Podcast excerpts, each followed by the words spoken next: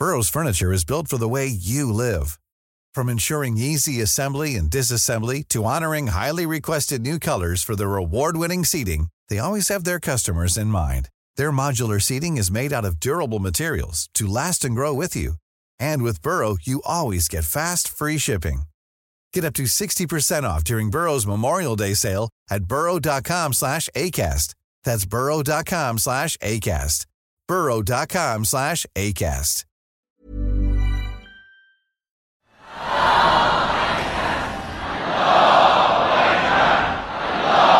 Muerte a Estados Unidos. Ahora es grande.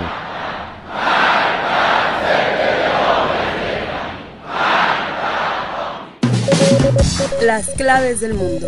El contexto internacional en Podcast OM.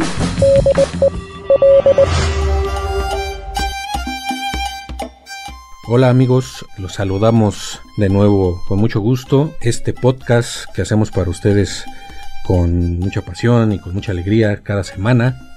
Los saludamos Víctor Hugo Rico, mi compañero y amigo Yair Soto de la sección Mundo del Sol de México. Hola, ¿qué tal? Nuestra gratitud por escucharnos una vez más en esta emisión de las claves del mundo. Hoy vamos a continuar con esta interesante telenovela que nos quedamos eh, de muchos cabos sueltos en la pasada emisión. Los invitamos a que escuchen eh, el pasado podcast para que sepan un poco de qué viene toda esta trama de Irán contra Estados Unidos, la tercera guerra mundial que nos mantuvo pues en vilo durante 13 largos días que estuvimos todos pendientes de las noticias, pendientes del televisor, pendientes de, la información de los periódicos, eh, preguntándonos si realmente iba a estallar la tercera guerra mundial. Y pues después de tanto decir, de tantas amenazas, de la muerte de Qasim Soleimani, este general iraní importantísimo no solo para Irán, sino para Oriente Medio, después de la muerte a manos de Estados Unidos con un dron, y después la venganza o, aparente venganza de Irán al lanzar eh, misiles sobre una base militar iraquí donde había tropas iraquíes y de Estados Unidos que al final pues no pasó a mayores más que daños a la base, no hubo muertos. Después de estar todos pensando que esto ya se iba a desatar, pues de pronto se desinfló, o aparentemente se desinfla, ¿no? Estados Unidos se contiene, Trump anuncia que no quiere atacar Irán, Irán anuncia que no quiere eh, atacar Estados Unidos, empieza a haber cierto entendimiento, empezamos a escuchar informaciones de que realmente Irán no buscaba asesinar a ningún soldado de Estados Unidos, solo era una advertencia. Entonces, pues todos nos quedamos pues sorprendidos. Fue como una especie de montaña rusa.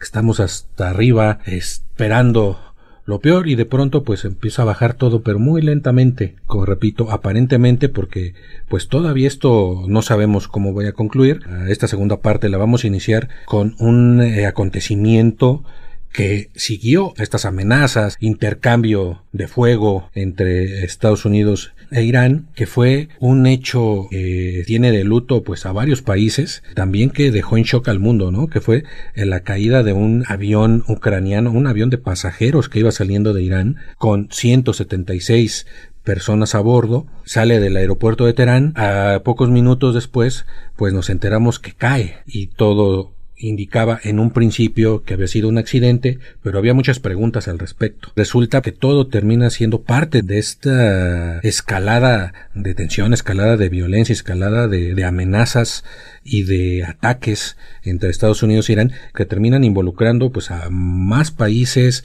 eh, no solo Irak que fue el, escenario de esta disputa, sino que termina enlutando pues a muchos otros países. El primer ministro canadiense Justin Trudeau no descartó el miércoles ninguna hipótesis sobre el avión ucraniano que se estrelló en Irán, en el que murieron 176 personas, 82 de ellos iraníes y 63 canadienses, entre otras nacionalidades. Trudeau confirmó que 63 de sus connacionales murieron en el accidente y mostró sus condolencias. Canadá alberga una de las mayores comunidades de la diáspora iraní en América del Norte. Son unos 210.000 los canadienses de ese origen. De repente eh, sucede este percance y una vez más vuelve a poner en vilo la tensión en que hay entre ambos países y toda la comunidad internacional que está dentro de este conflicto y este avionazo que fue justamente un día después de los ataques iraníes a la base de Estados Unidos Al-Assad, la más importante base de Estados Unidos en Irak. El derribo de este avión y pues obviamente ya involucra directamente a Canadá, que se había mantenido al margen eh, pero esta vez ya es un personaje directo. Eh, Trudeau se mostró demasiado molesto porque dentro de esos aviones la mayoría eran canadienses, aparte de, iraníes y otro grupo de británicos, pero sobre todo canadienses, eso desató la furia de Canadá. Este evento del derribo del avión, pues una vez más vuelve a poner en tela de juicio este conflicto y sobre todo también eh, no le benefició para nada a Irán cuando todo parecía en el interior en, dentro de Irán que el gobierno de Yamenei había podido contener la amenaza de Estados Unidos pues resulta que de repente este accidente vuelve a poner a la gente iraní enfrentada y se desata una nueva crisis social porque hay que destacar que en los últimos meses la gente dentro de Irán, en Teherán, empezó a protestar por cuestiones de corrupción, de demandas sociales en general y fueron sumamente violentas la represión que ejerció el gobierno y luego de repente sucede el conflicto con Estados Unidos en el que muere Soleimani y de repente vemos que toda la gente se vuelve a unir, son miles y miles de personas que asisten al funeral y de repente se cree que renace ese sentimiento nacionalista a favor de la República Islámica al ver a un mártir caer que es Soleimani y de repente sucede el avionazo, Irán todo el tiempo empieza a decir que él no tuvieron nada que ver, no son culpables. Más tarde, días después, eh, se hacen responsables por un error humano que derriban con un misil este avión. Y aquí una vez más la sociedad se vuelve ah, en contra del gobierno porque se siente que fue engañado por su gobierno y obviamente pierde toda la, confianza y una vez más la gente está protestando. Fueron como tres etapas en menos de tres meses en el que Irán primero está en contra de su gobierno, luego de repente parece ser que se unen y una vez más están eh, desatando el enfrentamiento antigubernamental y ahora la cuestión es de que como todos los medios internacionales están mirando a Teherán, ya no puede haber una medida de represión violenta como se vivió en noviembre cuando iniciaron estas primeras protestas. Irán negó el lunes haber intentado cubrir su responsabilidad sobre el avión de pasajeros ucraniano que fue derribado por error con un misil. Las Fuerzas Armadas iraníes reconocieron el sábado su responsabilidad en la catástrofe del 8 de enero ocurrida cerca de Teherán. Sin embargo, el jueves y viernes la Organización de la Aviación Civil iraní y el gobierno seguían negando la hipótesis de que el avión hubiese sido derribado por un misil, que ya era mencionada desde el miércoles por el gobierno de Canadá. El anuncio de la responsabilidad de las Fuerzas Armadas provocó una ola de indignación en Irán. Vamos a ponerlo, digamos, en fechas. El 3 de enero es el asesinato de Soleimani. 6 de enero es una serie de funerales fastuosos. Decías miles, no, más bien parecían millones de iraníes en varias ciudades, no solo en la capital en Teherán, en otras tres ciudades importantes iraníes, donde salió la gente en masa a la calle, pues a llorar a Qasim Soleimani. Eh, esto pues, denota la importancia que tenía dentro de, la República Islámica prácticamente era pues, el canciller en las sombras del régimen de los ayatolas que pactaba con gobiernos amigos, asesinaba a enemigos o que armaba a milicias en otros países, entre otras cosas que anotamos en el podcast pasado. Estamos en este momento de los funerales, cuando llega el 7 de enero y pues se desata la, eh, presunta gran venganza iraní, donde lanzan los 12 misiles a la docena aproximadamente de misiles a esta base iraquí. Y fue el mismo día, no, no fue un día después, fue el mismo día, pero ya en, en la madrugada, donde de manera inexplicable, no hay como otra forma de, de decirlo, hay muchas preguntas ahí que hay que hacer. ¿Por qué después de un ataque con misiles desde Irán a Irak, esperando los iraníes posibles represalias del gobierno de Estados Unidos, ¿por qué permiten que del aeropuerto de Teherán salga un avión comercial? Eh, muchos analistas hacen esa pregunta cuando pues, están en, este momento de tensión, de fuego y de peligro, eh, esperando una posible respuesta, pues permiten eh, salir a este avión de una aerolínea ucraniana que había hecho escala en Irán, iba rumbo a Canadá, si no me equivoco, eh, la mayoría de los pasajeros son, eh, son iraníes, pero con nacionalidad canadiense, hay afganos, hay ucranianos, hay ingleses, en total son cinco naciones. Sale este avión a los 10 minutos, se da esta información de que cae, y a los 10 minutos de que cae, las eh, agencias de noticias iraníes ya están lanzando la información proveniente del gobierno de que había sido un fallo técnico. Desde ahí pues empiezan las dudas. O sea, a los 10 minutos es muy difícil que pueda saber qué le pasó a un avión. O sea, se fue en picada totalmente, ¿no? Entonces, este 7 de enero es cuando se da este avionazo. Después son tres días en los que Irán está negando y negando y negando que ellos eh, hayan, como se presumía en varios videos, que eh, hayan, hubieran lanzado un misil que destruyó el avión en el aire, que lo partió y cayó y, nadie sobrevivió. Tres días donde estuvieron negando y encontraron las cajas negras. Dicen, pues las cajas negras están destruidas, a la fecha sigue siendo un objeto de litigio, no las quieren soltar, Canadá y Ucrania les están exigiendo que las permitan a sus investigadores eh, revisarlas, Irán todavía no da su brazo a torcer en ese momento, y el tres días después, el 10 de enero, admiten los guardianes de la revolución que fue un ataque, pero sin querer, ¿no? Que fue un error humano. Poco antes, el presidente iraní Hassan Rouhani había estimado que se debe castigar a todos los responsables de la catástrofe. Para nuestro pueblo es muy importante que cualquier persona que haya tenido culpa o haya sido negligente en este asunto sea identificada.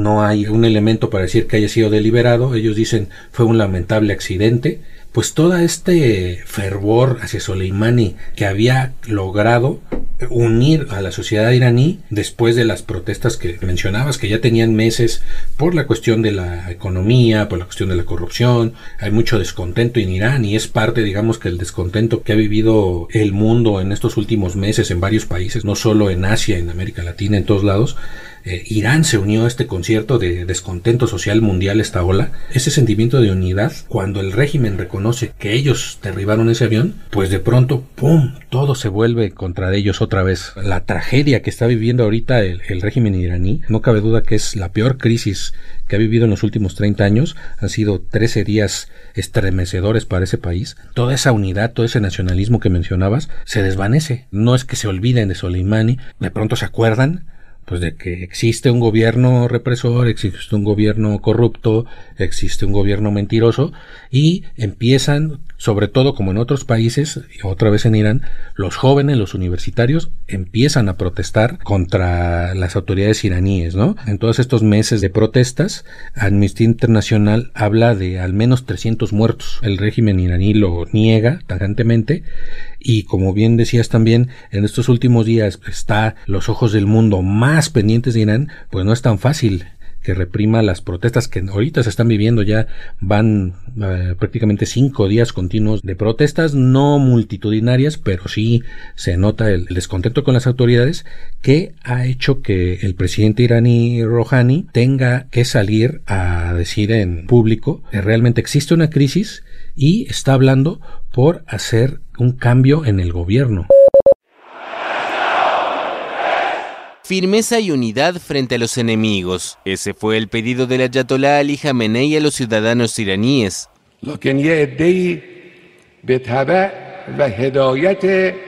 Algunas personas siguen y son guiadas por cadenas de televisión estadounidenses y radios inglesas que intentaron retratar este incidente que fue el Día de Dios de tal manera que el gran sacrificio y martirio de nuestros mártires sean olvidados.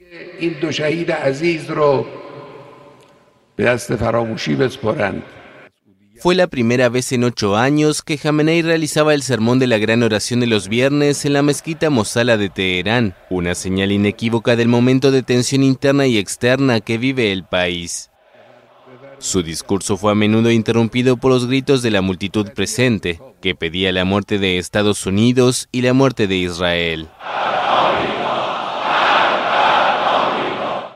Este derribo de este avión ucraniano, independientemente de la tragedia humana que significa para todas estas 176 familias de las víctimas, es algo que no se puede medir con palabras lo que puede sentir pues una familia por lo que pasa eso. Desde el punto de vista político, ha sido eh, un golpe terrible para Irán. Las preguntas que se hacen y que ahorita se está haciendo Canadá, que se está haciendo Ucrania, hubo eh, una, digamos, una minicumbre de los países afectados, donde ya le están exigiendo a Irán, pues, que resarza los daños a las familias, pero lo que se preguntan, pues, ¿cómo se pudo confundir un avión comercial plenamente identificado? Hay varias hipótesis, que una es, pues, que hubo una falla en la transmisión de información, ¿no? En, desde, desde la torre de control, que ahí pasó algo, no es fácil, que se confunda un avión comercial pues, con un misil. La primera pregunta que se hacen los, los investigadores. Luego, otra hipótesis es no haber cerrado el espacio aéreo de Irán, que ya también lo mencionábamos, y lo que creen eh, algunos analistas es que Irán no cerró su espacio aéreo precisamente para evitar que Estados Unidos eh, los atacara de vuelta después de haber lanzado los misiles pensaban que si dejaban abierto el espacio aéreo y que siguieran volando los aviones a sus horarios normales, iban a servir como escudos humanos, es lo que están diciendo algunos, y eso iba a disuadir a, Estados Unidos de una posible represalia contra el gobierno de Teherán. La tercera eh, hipótesis en realidad fue un error totalmente humano debido al estrés y al miedo y de que había personal sin capacidad pues manejando estas armas iraníes antimisiles. Esa es otra de las hipótesis. Este capítulo aún está abierto, todavía las investigaciones van a durar mucho tiempo, pero esto terminó de desacreditar totalmente al régimen de Irán si algo había ganado digamos en simpatía por el asesinato de Soleimani porque Estados Unidos realmente no tenía una excusa plausible para haberlo asesinado. No sé si te acuerdas que eh, Trump en un principio decía que eh, Soleimani planeaba eh, atacar eh, cuatro embajadas de Estados Unidos, que era inminente. Y después el Pentágono su secretario de defensa pues lo desmiente, dice pues realmente yo no vi ninguna prueba de que Soleimani fuera a atacar alguna base. Desde ahí hay dudas de por qué se perpetró este asesinato, si fue legítimo o no, pero toda esta ganancia, eh, digamos, desde el punto de vista de, pues, de ser las víctimas, se les volteó a los iraníes.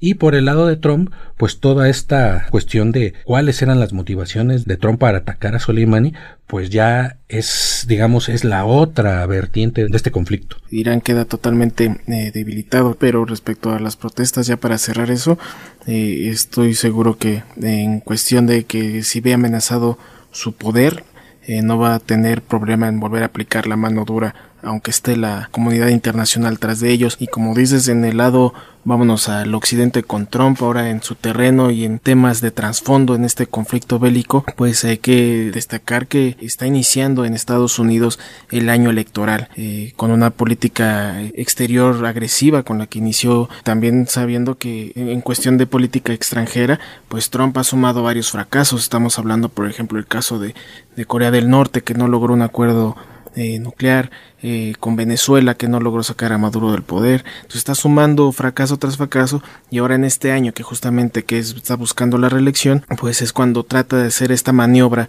eh, militar que históricamente en Estados Unidos le ha dado puntajes a favor a los presidentes. Eh, ya lo hemos visto, por ejemplo, con Bush en su guerra con Irak y sus armas de destrucción masiva, o lo vimos con Obama cuando hizo su operativo en Afganistán para matar a Osama Bin Laden. Estos tipos de acciones los impulsó para su reelección y Trump, eh, al parecer, está buscando con el enemigo número uno de Estados Unidos, que es Irán en este momento. Trató de, hacer esto. Eh, obviamente faltan muchos meses para evaluar realmente si puede tener tipo de ayuda o por otro lado de que no le beneficien las elecciones, pero a corto plazo hay otro tema que también está eh, Trump en el centro, que estamos hablando del impeachment. Este mes inició precisamente el juicio político y muchos analistas han creído que también en Trump ha buscado desviar la atención de este juicio y desviarlo a esta maniobra militar que hizo sobre Irán. Antes, los siete demócratas de la Cámara de Representantes designados fiscales comparecieron en el Senado para leer la acusación, aprobada el 18 de diciembre en la Cámara Baja del Congreso. Donald J. Trump ha abusado de los poderes de la presidencia. En el uso de los poderes de su alto cargo, el presidente Trump solicitó la interferencia de un gobierno extranjero, Ucrania, en las elecciones presidenciales de 2020 en los Estados Unidos. De lo que se especula es de que pues, Trump está buscando afianzar a sus bases, ¿no? Que sus bases, pues como lo hemos visto en, a lo largo de sus tres años de gobierno, son unas bases muy aguerridas y, y son unas bases que les encanta, o sea, que son amantes de la guerra, ¿no? Trump, hay que decirlo, pues utilizó las tácticas más rancias de la Guerra Fría como buen país imperialista en este, en este ataque a Irán. Hay que recordar mucho antes de que fuera candidato cómo atacó a Obama y lo acusó de que Obama pensaba atacar Irán para poder reelegirse, ¿no? Y eso era una de sus grandes armas en ese momento contra Irán. Y resulta pues, que ahora él fue el que hizo eso, o lo que dicen que pudo haber sido sus motivaciones. Sus tácticas son estilo reaganianas totalmente. Hay que recordar eh, el estilo de Ronald Reagan. Cuando Ronald Reagan llegó al poder en los ochentas, Estados Unidos venía estaba totalmente desmoralizado, venía de, pues, de su peor derrota de la historia, todavía no estaba Afganistán, es su segundo pantano de, de Estados Unidos. Eh, su primer pantano de la era moderna de Estados Unidos fue eh, Vietnam. Pierde en Vietnam, regresa, saca a los soldados de Vietnam y Estados Unidos no quiere saber nada de guerra. Pero llega Ronald Reagan con este estilo, pues entre, entre cómico, pues hay que recordar que era un actor, llega con un estilo histriónico, llega con un estilo aguerrido y empieza a reactivar el discurso de la guerra, empieza a apelar a ese nacionalismo tan tan rancio que está arraigado en la sociedad estadounidense, sobre todo pues en estos sectores más conservadores. Si bien por un lado tal vez no les parece la idea de que Estados Unidos vaya con sus soldados a combatir otra vez a un país, pero sí les gusta por lo menos esta cuestión como histriónica. Hay que recordar que Estados Unidos es todo es espectáculo, hasta la política, hasta la, hasta la guerra es espectáculo en Estados Unidos. Entonces, Ronald Reagan empieza a reactivar todo este discurso eh, del espectáculo de la guerra. Thank you for sharing your time with me tonight. The subject I want to discuss with you, peace and national security, is both timely and important. Timely because I've reached a decision which offers a new hope for our children in the 21st century. And important because there's a very big decision that you must make for yourselves. This subject involves the most basic duty that any president and any people share the duty to protect and strengthen the peace. Hay que recordar también que en esta época se filmaron muchas películas como para reivindicar el valor del soldado de Estados Unidos y de cómo lo sacaron cuando ellos pudieron haber ganado la guerra, ¿no? Por ejemplo, Rambo, un blockbuster, es, es una película tal vez muy mala, pero de tan mala que es muy buena. ¿no? Porque ahí muestra todas las intenciones que tenía Ronald Reagan, que tenía, y, y el aparato hollywoodense pues, siempre ha servido para apuntalar la, las políticas de Estados Unidos, y en este momento era vamos eh, a reivindicar el valor de nuestros soldados, de que realmente no perdimos, vamos a, volvernos a moralizar, pero a través de, de, reivindicar el valor de las armas. Y exactamente es lo mismo que hace que hace Trump con Estados Unidos eh, entre su discurso electoral el sacar a sus a las tropas estadounidenses de otros países porque Estados Unidos ya no puede estar librando las guerras de otros. Ese es su argumento su base se lo compra no no no queremos a nuestros soldados allá no sin embargo al mismo tiempo les encanta esta figura del Trump guerrero. Eh, eh, no sé si has visto, Jair, estas... Eh, eh, por todo el país hay camionetas, así de todos los fans de Trump que lo siguen, o, de eh, cuando va a ciertos pueblos a sus, a sus grandes mítines, eh, lo reciben con unas pancartas donde está precisamente la figura de Rambo, pero con la cabeza de Trump, ¿no? O sea, no quieren a las tropas allá, pero les encanta esa idea de un Trump guerrero, de un Trump, este, sí, violento, pero violento pues con los enemigos de Estados Unidos, ¿no? Con los, con los países que quieren, este, hacerle daño a Estados Unidos, ya sea militarmente, o que quieren, o que están, este, como dice el discurso de Trump, le están chupando, ¿no? La, el dinero a Estados Unidos, como la OTAN, por ejemplo, ¿no? Que acusa Trump seguido a la OTAN de que Estados Unidos pone mucho dinero y la OTAN no pone nada. Ese es como el discurso contradictorio, ¿no? De, de Trump. Por ahí tenemos un podcast que se llama eh, Trump, que Dr. Jekyll o Mr. Hyde. Precisamente ese discurso contradictorio de Trump, eh, ahí lo, lo analizamos. O sea, por un lado, no quiere inmiscuirse en guerras, pero por otro lado sí las usa, pero, pero para, para exacerbar a sus bases. Y este es la, lo que lo están acusando ahorita, que así quiere ganar la elección. Bueno, y muchos analistas están creyendo que este, eh, no, bueno, no saben eh, a dónde pueda dirigirse esta campaña bastante agresiva en cuestión bélica. Por lo mientras ahora dentro de Estados Unidos pues está generando divisiones. Bueno, dentro de, los demócratas pues más allá de ser la oposición pues no, el 90% de los demócratas están considerando un error estas acciones de Donald Trump contra Irán mientras que de los republicanos solamente son el 10% y en cuestión de los independientes pues la mitad, 50% no está a favor de esta política agresiva de Trump y pues lo han acusado de ser una táctica irresponsable y también ya lo han acusado de que pues no no pidió los permisos necesarios que se salta a varios poderes para eh, poder ejecutar eh, este los ataques a Irán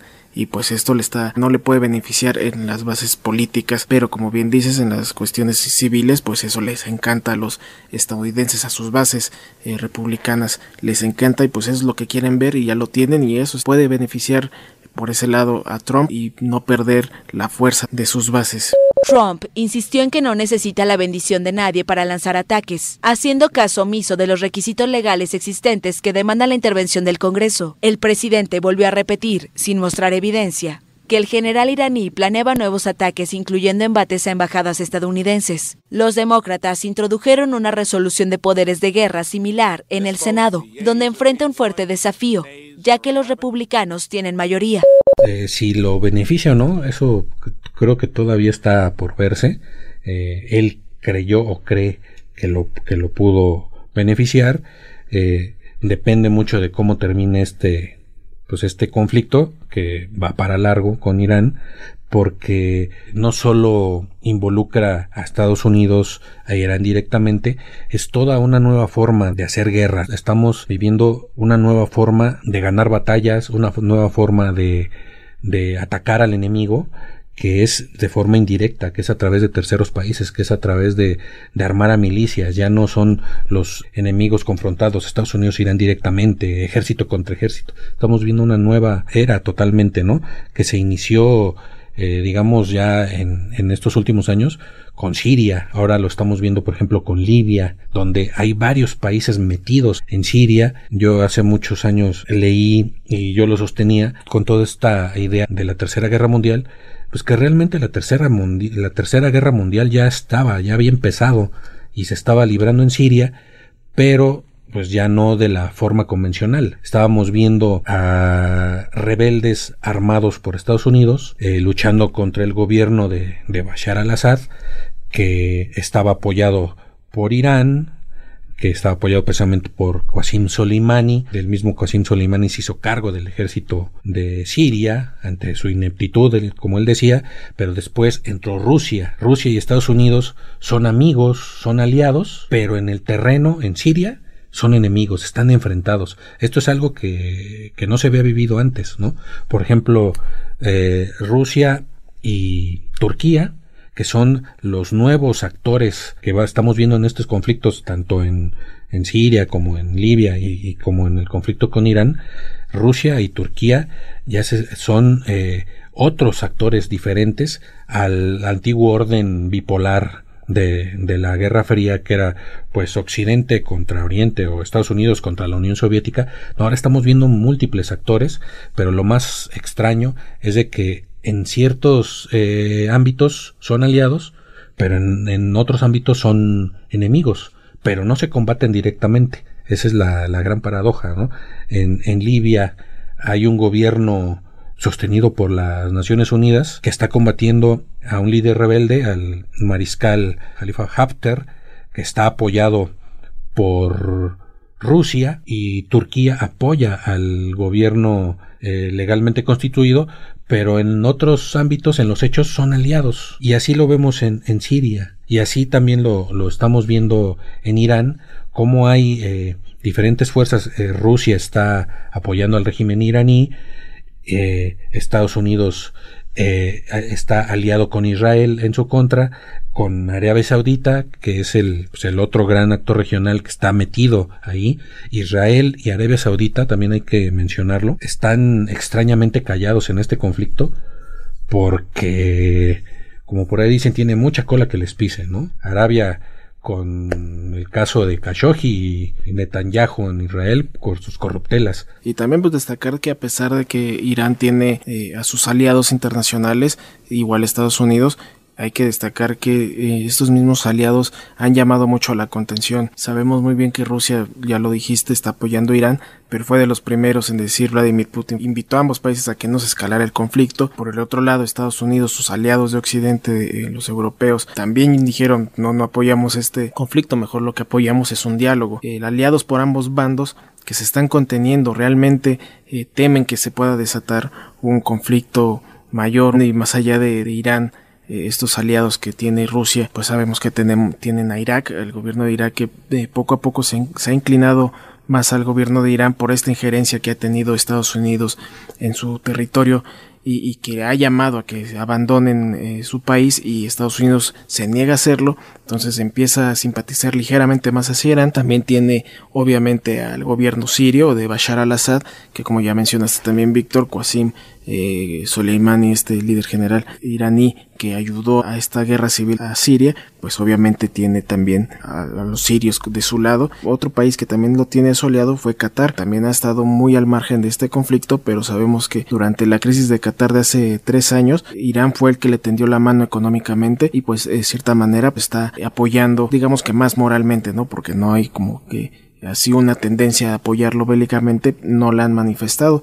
Y ya tenemos eh, más allá de los países pues grupos armados dentro de países que eh, fueron eh, ayudados por Soleimani. Estamos hablando de Hezbollah en Líbano Hamas en Palestina de otras milicias chiitas en Irak y, en Yemen. Son bastantes este, grupos armados apoyados por Irán y que ahora en este conflicto pues obviamente se están alineando a favor del gobierno de Teherán. Por otro lado, pues bueno, ya mencionabas los aliados de Estados Unidos, Arabia Saudita e Israel, que son los principales en la región. En su momento aplaudieron y reconocieron la acción de Estados Unidos de matar a Soleimani, pero de ahí en fuera ya no han hecho más por aumentar esta tensión eh, bélica. Y Turquía, como ya mencionabas, pues es otro de los eh, agentes que están participando en este conflicto, que por un momento puede estar de un lado, por otro momento del otro lado, obedeciendo a sus propios intereses. Emiratos Árabes es otro de los países que también está, digamos, aliado con Arabia Saudita, con Estados Unidos, y Egipto también es un caso muy, muy sui generis, porque Egipto, si bien no está directamente involucrado en estos conflictos bélicos, pero sí tiene sus enemigos, por ejemplo, es enemigo acérrimo de Turquía, Egipto, por ejemplo, en Libia, Egipto no quiere que haya una tregua entre el gobierno y, y los rebeldes, porque esto sería como un triunfo para Turquía, y lo que menos quiere Egipto es que Turquía triunfe y lo tiene ahí a un lado Libia. Y por ejemplo en Irán pues no está metido, también está a la expectativa. Y en esta coyuntura pues digamos que estaría más alineado con Arabia Saudita, Egipto. En este conflicto multidimensional que le podríamos decir, Siria está dividido, el gobierno es, aliado de Irán, pero hay muchos grupos al interior de, Siria, son anti-iraníes. Y el caso de Irak es un caso que yo creo vamos a seguirlo muy de cerca en algún otro episodio de Las claves del mundo, porque es un también un caso digno de mencionarse aparte, pues es ahorita el escenario donde se están peleando Estados Unidos y, Irán, pero también tiene sus propios problemas internos, también, y al igual que, Irán tiene un conflicto social, ha habido protestas, ha habido muchos muertos. A raíz de esta crisis, pues ahorita hay protestas para que salga Irán de Irak, porque como lo mencionamos en el podcast pasado, en la primera parte, pues ahorita es aliado de, de Irán el gobierno iraquí cuando hace años con Saddam Hussein eran enemigos, pero tampoco quieren a, Estados Unidos ahí, ya quieren que se salga. Y ahorita ya hay una petición formal del gobierno iraquí para que Estados Unidos se salga, aunque el actual primer ministro, que ya está próximo a salir, pues dejó todo en manos del siguiente primer ministro, el que salga electo, el que decida, le, le echó la bolita, o tú vas a decidir si quieres que se salgan las tropas de Estados Unidos o no. Y ese es un problemón, porque Estados Unidos ha sido un factor de desestabilización. A realmente la mano de Estados Unidos en Irak ha sido desastrosa. Llegaron, entraron a ayudar primero aliado de Saddam Hussein, después enemigo de Saddam Hussein, lo derrocan, lo encarcelan, lo mata, lo condenan a muerte, instauran la democracia al estilo estadounidense, pues resulta que la democracia es un chiste, el parlamento casi un, eh, un ente de papel, permea la corrupción. Ahí los grandes ganadores fueron las, los contratistas estadounidenses de, de grandes obras para reconstruir Irak. El Estado Islámico lo expulsaron con ayuda de Qassim Soleimani. El Estado Islámico lo expulsaron. El Estado Islámico fue el único factor que unió a todos, a Estados Unidos, a Irán, al mismo Siria, a Rusia. Hubo una especie de coalición, aunque partida en dos, entre Estados Unidos y Rusia, para expulsar al Estado Islámico. Ya expulsan al Estado Islámico, lo reducen y otra vez vuelven estas grandes diferencias, ¿no? Y lo que se teme es de que si sale Estados Unidos de Irak, pueda resurgir el Estado Islámico. Es la paradoja y la tragedia de, de, Irak en este momento. Así está la situación en Medio Oriente. Esperamos que haya quedado un poco claro esta situación tan compleja. Como les hemos repetido, está muy lejos de solucionarse, de tener un fin cercano. Esto, esto va para largo, pero eh, pues eh, nosotros vamos siempre a estar al pendiente y aquí vamos a, a, platicarles con ustedes cualquier cosa importante que suceda, vamos a, a tratar de desenmarañar esta madeja tan grande que es Medio Oriente y que es la, la nueva geopolítica del siglo XXI. Sí es Víctor y pues bueno nosotros eh, nos comprometemos a seguirles informando todos lo, los avances, toda la evolución de este tema, esperemos que aquí quede y que no tengamos que extender a una tercera emisión, aunque quedaron puntos muy importantes este afuera, como fue lo de la religión, pero esperemos que no sea necesaria la tercera emisión de este tema. Por lo pronto, pues nosotros nos, nos vamos a tener que despedir. Les agradecemos que hayan escuchado, que hayan llegado hasta el final de este podcast y, y que también se hayan resuelto sus dudas. Te agradezco, Víctor. Gracias, Jeff. No, no olviden eh, seguirnos por todas nuestras plataformas Spotify, Google Podcast, Apple Podcast y este, nuestros medios de contacto en nuestra cuenta de Twitter arroba, arroba podcastom y nuestro correo electrónico podcast arroba om.com.mx ahí nos pueden escribir para cualquier sugerencia, cualquier duda. Agradecemos una vez más a Mitzi Hernández por estar detrás del cristal guiándonos en las claves del mundo. Muchas gracias. Gracias. Este es un podcast de la Organización Editorial Mexicana, grabado en los estudios de ABC Radio en la Ciudad de México.